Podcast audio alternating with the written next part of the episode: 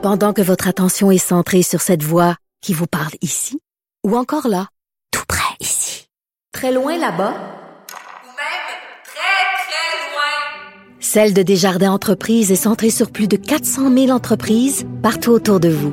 Depuis plus de 120 ans, nos équipes dédiées accompagnent les entrepreneurs d'ici à chaque étape pour qu'ils puissent rester centrés sur ce qui compte, la croissance de leur entreprise.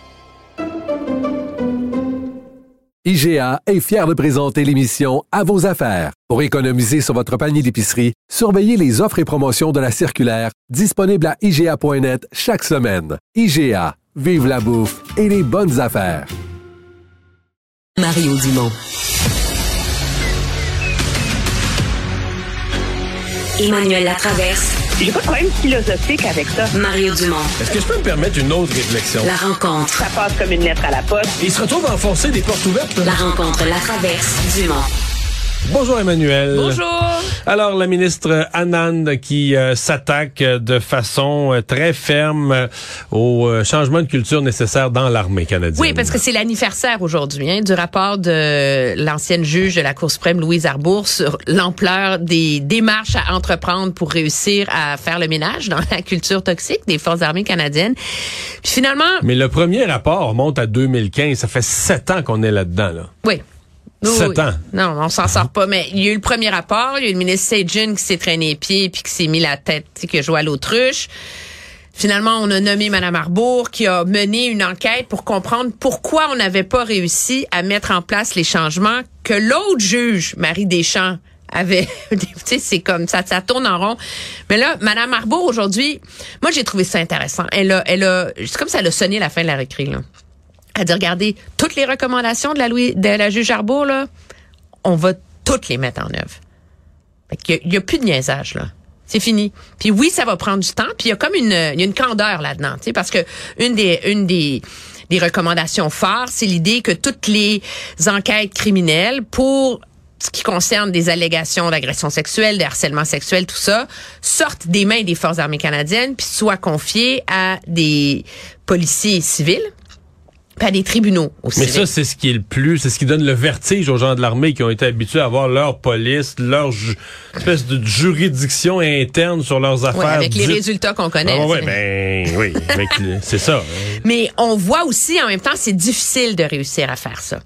Parce que, euh, tu vois, depuis que Mme Arbour, il y a un an, elle avait demandé qu'on mette en place ça de manière intérimaire, tu sais, dès comme décembre 2021. Puis finalement, un an plus tard, ben, il y a 52 enquêtes qui ont été confiées à des à des civils, mais il y en a 40 qui ont été rejetés. Puis il y a tout un bras de fer autour de ça, là, entre les provinces, puis Ottawa, parce que les provinces disent, ben écoutez, on manque déjà de procureurs, on manque déjà d'enquêteurs. Si vous voulez qu'on se mêle les enquêtes dans l'armée, il faut que vous payiez. ouais, c'est ça. Donnez-nous le cash. de. Mais pour toutes les critiques qu'on fait, euh, tu sais, il faut être positif, c'est le temps des fêtes. La province qu'a cité Mme Anand, c'est le Québec. Exemplaire? Oui, elle dit il y a des provinces avec qui ça va très bien, comme le Québec. Mais ça va prendre du temps de réussir à mettre ça en place. Mais moi, je pense que dans, dans la candeur de dire ça va prendre des années, là.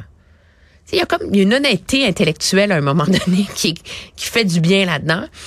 Puis, il y a tout le défi aussi de comment s'attaquer au, à l'enjeu des collèges militaires sont comme un giron de début de culture toxique. C'est comme tu rentres dans le bain quand tu rentres à l'université, puis là, après ça... Ça, c'est très, euh, très difficile, hein, parce que c'est, c'est comme tatoué sur le cœur de l'identité de, des Forces armées canadiennes, le Collège de Kingston, le Collège de Saint-Jean. Puis là, il va nommer un panel d'experts qui va évaluer qu'est-ce qu'on fait avec les collèges militaires. Est-ce qu'on les garde seulement pour les cours à la maîtrise? Est-ce qu'on continue à envoyer des étudiants au baccalauréat? Est-ce qu'on revoit la formation? Qu'est-ce qu'on fait? Là? Comment on règle ce problème-là? Mais là, si on sais? les garde pas, on fait où la formation militaire? Ben, il y, a une- y a un argument selon lequel, euh, pour, tu sais, tu veux devenir un ingénieur, euh, spécialiste du renseignement, tu peux aller faire ton génie à Polytechnique, là, puis garder la partie de ton entraînement militaire, euh, Ok, parce que ce sont des universités, tu sais. Ouais, ouais, je comprends bien. Alors, c'est c'est pas simple, mais elle met en place une feuille de route. Puis moi, ce que j'ai trouvé le plus euh, percutant dans son discours, c'est que Madame, euh, tu sais, s'est fait, oui, mais ça prend du temps, puis tout ça, puis nanana, puis comment vous savez que ça va marcher, puis blabla. Puis elle dit, écoutez, là, elle dit, on n'a pas le choix, là. Pas compliqué? Pas le choix. En ce moment, les Forces armées canadiennes sont pas capables de recruter. Les Forces armées canadiennes veulent recruter. Il faut qu'ils changent leur culture. Il faut que les jeunes aient besoin, d'y- aient le goût d'y aller. Il faut que les parents encouragent leurs jeunes. Il faut que ça redevienne un, un- une carrière prestigieuse Mais et respectée. Il, doit avoir de la misère à recruter des femmes, notamment. là. Ben, des femmes, des minorités aussi. Parce que tu veux une, des forces armées canadiennes. Alors, il y a, y a comme une détermination dans son ton à elle que moi, je n'ai jamais entendu de la part d'un ministre de la Défense nationale. Jamais. Ça veut pas dire qu'elle va réussir. Non, Mais- mais, elle donne un élan à... Ça veut dire que elle leur laisse, elle leur laisse pas beaucoup de marge de manœuvre. Lendemain d'élection partielle, banlieue de Toronto, euh, qu'on connaît moins, peut-être que les Québécois connaissent moins, mais qui... euh, Ben, c'est leur 4-5-0. tu sais. c'est là, comme- comme 4-5 la En fait, c'est là que je joue, c'est là que je joue les élections maintenant au Canada en grande partie parce qu'il y a beaucoup de comtés qui finissent par voter. C'est une ceinture autour de Toronto qui finit par voter un peu de la même couleur. Et depuis 2015, depuis que M. Trudeau est gagnant des élections, ben il gagne cette euh, banlieue de Toronto. Oui, puis il faut comprendre que les libéraux ont gagné ces banlieues de Toronto, même dans les années où M. Harper était minoritaire. Là, hein? Donc, c'est, c'est, c'est la clé de voûte d'un gouvernement majoritaire. Donc, c'est sûr que moi, j'étais pas de ceux qui croyaient que Pierre Poilievre allait gagner. Non, mais Pierre Poilievre était supposé être en lune de miel, puis il avait touché le cœur de la Moi, mais classe il est en lune de miel pour qui? C'est Non, ça, mais je de pense la que c'est ça. classe c'est- moyenne, de la classe moyenne qui est fâchée contre Trudeau à cause Oui, de mais il est en- l'inflation. la ben- classe moyenne qui est sur Twitter, puis sur Facebook, puis qui s'informe comme ça. Parce que tu- c'est et moi je pense que dans, dans les choses, dans la réflexion qu'il va falloir avoir, c'est tu sais Monsieur Poilet va pas faire campagne. Il est allé faire campagne dans des, des, des rassemblements de fêtes religieuses, euh, sikh, euh, hindous, euh, je sais pas quoi, là, tu sais, des communautés culturelles, mais Vraiment, personne ne va te recevoir avec un bat un fanal quand tu débarques là-bas. Là. Puis c'est pas ça qui fait que tu convaincs des gens de voter pour toi.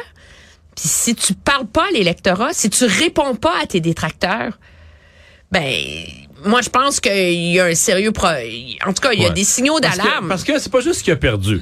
C'est qu'il a perdu. Il a mangé une raclée. Ouais, avec une ben, avec une, euh, un écart plus grand que 2015, que Andrew Scheer en 2019, que Aaron O'Toole en 2021. L'écart s'est agrandi. Moi, c'est ça qui m'inquiéterait si j'étais Pierre Poliev ce matin. Justin Trudeau, dont on, dont Poliev dit qu'il est si mauvais, gagne avec 51% des votes. Oui, mais tu sais pourquoi aussi? Puis c'est ça qui est doublement, je pense, inquiétant ben, pour non seulement les conservateurs, mais l'NPD. L'NPD a fait 4,9% Mario. Eh, monsieur, monsieur Singh, là, qui disait qu'il menaçait de briser la coalition de déclencher Mais des là, élections. moi, dans mon livre, ce, ce score-là du NPD, c'est peut-être, dans le fond, l'histoire la plus intéressante de cette partielle-là. Une fois que tu as dit que, tu sais, Pierre Poilievre aurait pu faire mieux, mais dans ce chiffre du NPD, il y a la clé de voûte de tout. Parce que les conservateurs ne peuvent pas gagner si le NPD est à 5% Ça veut dire que tous ceux qui sont un peu plus à gauche votent tous libéral? Oui, ça veut dire que les... Puis, et ça, donc, ça, c'est ce qui arrive quand ils ont peur des conservateurs. Quand les conservateurs sont présentés comme des gros méchants, les néo-démocrates se disent, ah, on prend, on prend Mais pas non, de chance. tu pinces le nez puis tu bloques. Tu sais, c'est un vote anticonservateur. C'est pas un vote pro-Trudeau là. C'est un vote anticonservateur. Non, le NPD à 5% là, c'est comme signaux d'alarme là, Wouh, wouh, wouh, au, au, au, au QG du Parti conservateur. Mais NPD à 4,9% signaux d'alarme aussi au NPD. au- quartier général du NPD, ouais. Parce que, tu sais, aucun crédit pour avoir gagné la mise sur pied de l'assurance dentaire. Puis là, tu te retrouves avec un NPD qui est le seul à porter le panier. Tu sais, l'idée d'un gouvernement minoritaire, c'est que tu un peu une game de chicken, tu sais, à l'heure du budget, à l'heure, tu sais, qui va dire oui, qui va dire non, puis t'es pas le seul là, à être pogné à tirer la plug ou pas tirer la plug. Mais là, les autres partis Ils ont signé une entente, Ils ont signé une entente. C'est sur ses épaules. Le siège est sur ses épaules, là.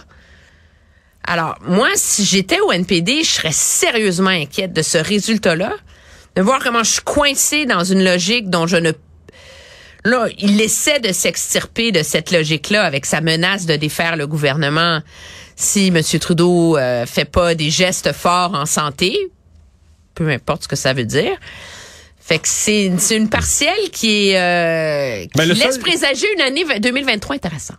Mais le seul qui est sur du solide, c'est euh, Maxime, Bernier. Oui, par en bas. Hein? non, parce que ce matin, euh, ce matin, j'ai dit en ondes qu'il était à 1,1% Je fus corrigé par Philippe Vincent, il y avait 1,2. Oui, mais ça, c'est ça aussi. Mais blague à part, ça veut dire que même en faisant le plein des votes de Bernier, le Parti conservateur n'a pas monté. Parce que c'était un des arguments pour la défaite en 2021. Parce qu'il allait, il allait chercher le 4-5% 6-7% de Maxime Bernier dans les comtés. Là, les conservateurs, ils- avec ça, ils battaient les libéraux. Avec ça, il battait les libéraux. Mais là, il est allé chercher ce 4 %-là. Là. Mais là, Maxime, il va arriver quoi, lui? C'est lui qui porte la voix de la liberté au Canada? C'est vrai. C'est inquiet. Merci, Emmanuel. Au revoir. Je, vais- je.